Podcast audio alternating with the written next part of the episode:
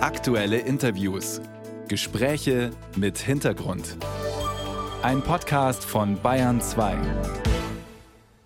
Die Zahlen sprechen für sich. Jedes fünfte Kind in Deutschland ist von Armut bedroht. Bei den Erwachsenen ist es jeder vierte. Und die Lage wendet sich nicht zum Besseren. Kinder, die in Armut aufwachsen, leiden unter Mangel, unter Verzicht und Scham und haben gleichzeitig schlechtere Zukunftsaussichten. Die Mutter, mit der ich vor der Sendung gesprochen habe, die kann viel von diesem Verzicht und dieser Scham berichten. Sie hat mit ihren vier Kindern selbst jahrelang unterhalb der Armutsgrenze gelebt in Österreich. Dieses Land hat in Sachen Armut eine ähnliche Quote wie Deutschland. Und vor ein paar Jahren hat Daniela Brotesser das Tabu Armut für sich gebrochen und angefangen, in den sozialen Medien von ihrer Situation zu berichten mit ihrem Klarnamen. Heute engagiert sie sich vielfach gegen die Ausgrenzung durch Armut und kann auch davon inzwischen leben. Aber an die Zeit, als der Mangel an Geld das beherrschende Thema war, erinnert sich Daniela Brotesser noch sehr gut. Es war eigentlich der erste Gedanke nach dem Aufstehen. Der erste Gedanke nach dem Aufstehen war so, oh mein Gott, was kommt heute wieder auf uns zu? Und welche mhm. Mitteilungen werden heute von der Schule heimkommen? Was werden sie wieder brauchen? Kriege ich heute genug in Aktion eingekauft, damit ich halbwegs was kochen kann. Also es beginnt wirklich in der Früh beim Aufstehen. Hatten Sie so ein tägliches Tagesbudget an Geld, wo Sie wussten, das können Sie guten Gewissens in Anführungsstrichen ausgeben und dann war da die Angst, dass die Kinder, wie Sie es gerade gesagt haben, in der Schule unter Umständen zusätzlich was brauchen und dann wird das Budget überschritten? Genau, es waren also zu unseren schlimmsten Zeiten waren das maximal vier bis maximal sieben Euro. Für alle, also für sechs Personen Haushalt. Was? was man für Lebensmittel und wann jetzt von der Schule was daherkommt, ausgeben kann. Und das hat aber Kassen, wann jetzt von der Schule zum Beispiel kommt, wir brauchen am nächsten Tag 10 Euro für einen Ausflug, habe ich gewusst, ich muss die nächsten drei, vier Tage wieder nur mit drei, vier Euro kochen. Was kocht man für fünf beziehungsweise sechs Leute unter fünf Euro? Heute geht fast gar nichts mehr. Also ich muss sagen, wir haben auch das Glück gehabt, dass damals die Inflation noch nicht da war und dass ich einen riesengroßen Garten gehabt habe, Gemüsegarten. Das war meine Hauptquelle. Also da habe ich Zucchini gehabt, Kartoffeln, alles Mögliche. Ja, man kocht sowieso noch frisch. Das ist ja das Lustige. Es ist mir dann in den Kommentaren oft vorgeworfen worden, Armutsbetroffene können nicht mit Geld umgehen, können nicht einkaufen gehen. In den Kommentaren, in den sozialen Medien, als sie genau. dann angefangen haben, ihre Geschichte zu erzählen. Genau. Mhm. Und das waren Momente, die haben mich dann wirklich immer extrem getroffen, weil man steht jeden Tag da, überlegt sich ganz genau, was kocht man, was kann man ausgeben, was kann man sich leisten. Und dann kriegt man vorgeworfen, man kann einfach nur mit dem Geld nicht umgehen. Und das sind einfach die Sachen, die bei viel eben auch dazu führen, dass sie gar nicht mehr drüber reden. Haben Sie am Anfang zumindest versucht, Ihre Armut zu verstecken? Definitiv. Da versucht man wahrscheinlich die 10 Euro, von denen Sie vorher geredet haben, für die Schule oder so irgendwo herzubekommen, ne? damit die Kinder bloß nicht dastehen müssen beim Schulausflug und sagen müssen, kann sich Mama nicht leisten. Man spart sich das überall woanders ein. Man schiebt die Haushaltsversicherung zum Beispiel, die man monatlich zahlt. Man schiebt das eigene Handyguthaben. Wir haben zum Beispiel keine Handyverträge gehabt, sondern nur so Guthabenkarten. Ja, dann kann man mal zwei, drei Tage nicht telefonieren, bis halt wieder genug Geld beieinander ist. Bezüglich Verstecken, ich habe es ja sogar eine Zeit lang vor mir selber versteckt. Also ich wollte es nicht wahrhaben, dass wir weit unter der Grenze sind. Und das ist das, was eben ganz viel jetzt auch gerade passiert. Man denkt sich, es wird bald wieder besser, es kommen wieder andere Zeiten. Man hat Perspektiven und Hoffnungen. Und man redet sich das so lange ein, bis es wirklich irgendwann überhaupt nicht mehr geht. Und man probiert auf alle Fälle, vor allem für die Kinder, dass man es versteckt vor die anderen.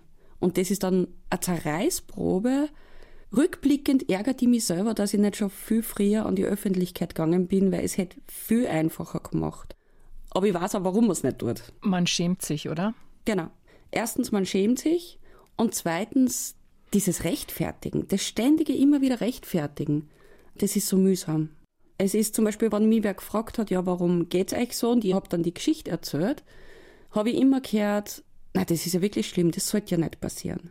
Und nein, es sollte gar keinem Menschen passieren, egal wie die Vorgeschichte ist, egal ob es eine Erkrankung ist oder ein Jobverlust oder sonst irgendwas. Aber dieses immer wieder rechtfertigen müssen. Ich hab's dann ehrlich gesagt irgendwann auch nicht mehr machen wollen. Bei mir war das mit der Grund, warum man dann Situationen vermeidet, wo man vielleicht genau dazu kommen müsste, dass man sie rechtfertigt. Gab es vielleicht auch den ein oder anderen, die ein oder andere Situation, wo Sie das Gefühl hatten, da müssen Sie nichts verstecken, da müssen Sie sich nicht schämen, da wurde in irgendeiner Form adäquat auf Ihre Situation reagiert? Fällt Ihnen da jemand ein? Das war tatsächlich, das war, ich war bei mehreren Sozialberatungsstellen, vor allem von der Gemeinde, von Städten. Da war mehr Abwertung im Spiel. Und dann war ich einmal bei einer Sozialberatungsstelle bei uns von der Caritas und habe irrsinnige Angst gehabt, was da jetzt wieder auf mich zukommt. Also ich war gewohnt, dass gesagt wird, na, sie kommen aber sehr spät und na, sie hätten früher schon was machen sollen. Und dann bin ich da vor einer Bearbeiterin gesessen und die hat mich angeschaut und hat gesagt, Frau so gut, dass kommen sind. Wir machen jetzt das, das, das und schauen, wie es dann weitergeht. Und das war in dem Moment für mich einfach so außergewöhnlich, dass da wer sitzt und mich nicht be- und verurteilt. Und das hat dann die Situation auch leichter gemacht, nehme ich an, wenn so jemand die Situation so sieht und sie eben nicht in diese Rechtfertigungs- und Schamecke drängt. Genau, man redet dann auch viel offener. Man ruft dann auch, wenn man wieder mal was braucht, man ruft dann auch dort an und fragt nur mal, was können wir machen, wo können wir uns hinwenden, gibt es irgendwas. Wenn man aber ständig so Abwertungen erlebt, geht man nimmer zu dieser Stelle. Und ich habe zum Beispiel jetzt gerade wieder auch Betroffene, die hat seit Jahren solche Abwertungen erlebt und es ist ganz, ganz schwierig, dass ich die begleite, damit sie Hilfe annehmen kann. Weil dieses Hilfe annehmen dann auch schon so schwierig fällt. Wie ging es denn Ihren Kindern, wenn Sie an die Zeit zurückdenken, wo es Geld knapp war? Wie sind die mit der Armut klargekommen? Haben die es auch versteckt? Im Nachhinein sagen es zwar jetzt alle miteinander, es hat ihnen nicht viel ausgemacht, aber ich weiß das sagen sie eigentlich nur, damit ich mich nicht schlecht fühle. Ich weiß zum Beispiel, dass die Jüngste, das hat mir erst vor ein paar Monaten erzählt, bei diesen berühmten Montagmorgenrunden in der Schule, wo man erzählt, was man am Wochenende gemacht hat, da hat sie mit der Zeit dann angefangen, dass sie einfach Sachen erfindet. Weil wir halt nie was unternommen haben am Wochenende oder nur in der Umgebung spazieren gegangen sind. Und sie hat dann wirklich Sachen erfunden, dass wir dort waren oder den Ausflug gemacht haben. Und was auch ist, sie sind irrsinnig zurückhaltend, was soziale Kontakte betrifft. Weil sie es einfach erfahren haben, wann sie wo nicht mithalten können, sind sie wieder ausgeschlossen. Mhm. Und das ist bis heute hängen geblieben. Sie lernen es zwar schon langsam wieder, aber ich merke, wie stark das hängen geblieben ist und wie stark sie das beeinflusst hat.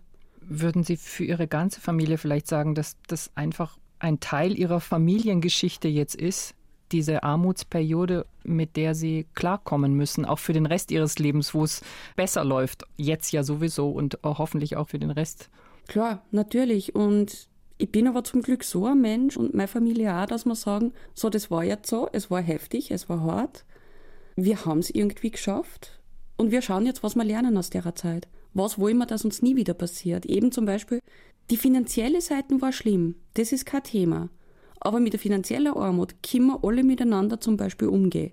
Aber diese Seite der sozialen Isolation, der Ausgrenzung und der eigenen Beschämung, weil man übernimmt ja irgendwann das von außen. Man sagt irgendwann, nur wir schaffen es nicht. Da wissen wir ganz genau, das wollen wir nie wieder erleben. Und da ist es auch gut, dass man, also auch die ganze Familie inzwischen offen drüber redet.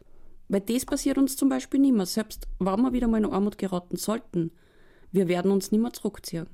Was konkret würden Sie vorschlagen, jetzt aus Ihrer Erfahrung gesprochen, brauchen arme, ärmere Familien, damit sie trotzdem am gesellschaftlichen, am sozialen Leben teilhaben können? Was sollte man denen geben, in Anführungsstrichen? Also erste und einfachste Lösung natürlich mehr Geld. Das ist, egal ob Österreich oder Deutschland, betroffene Familien haben viel zu wenig Geld für Teilhabe. Das zweite ist Wertschätzung einfach viel mehr Aufklärung darüber, dass Armut eben nicht ein individuelles Verschulden ist oder Versagen, sondern dass strukturelle Probleme dahinter stecken. Und Betroffenen sagen, geht's auf die Veranstaltung, kommt's vorbei. Ihr seid genauso willkommen wie jeder und jede andere auch. Und wir wollen, dass ihr mitredet oder mitmacht. Weil gerade dieses Mitmachen und Teilhaben ist so unglaublich wichtig. Man sagt bei uns in Oberösterreich immer so schön, durchs Reden kommen Leid zusammen. Und es ist wirklich so. Daniela Brotesser, die auch ein Buch über ihre Erfahrungen geschrieben hat. Armut heißt das. Erschienen ist es bei Kremeyer und Scheriau und kostet 20 Euro. Frau Brotesser, vielen Dank fürs Gespräch. Danke fürs Dabeisein dürfen.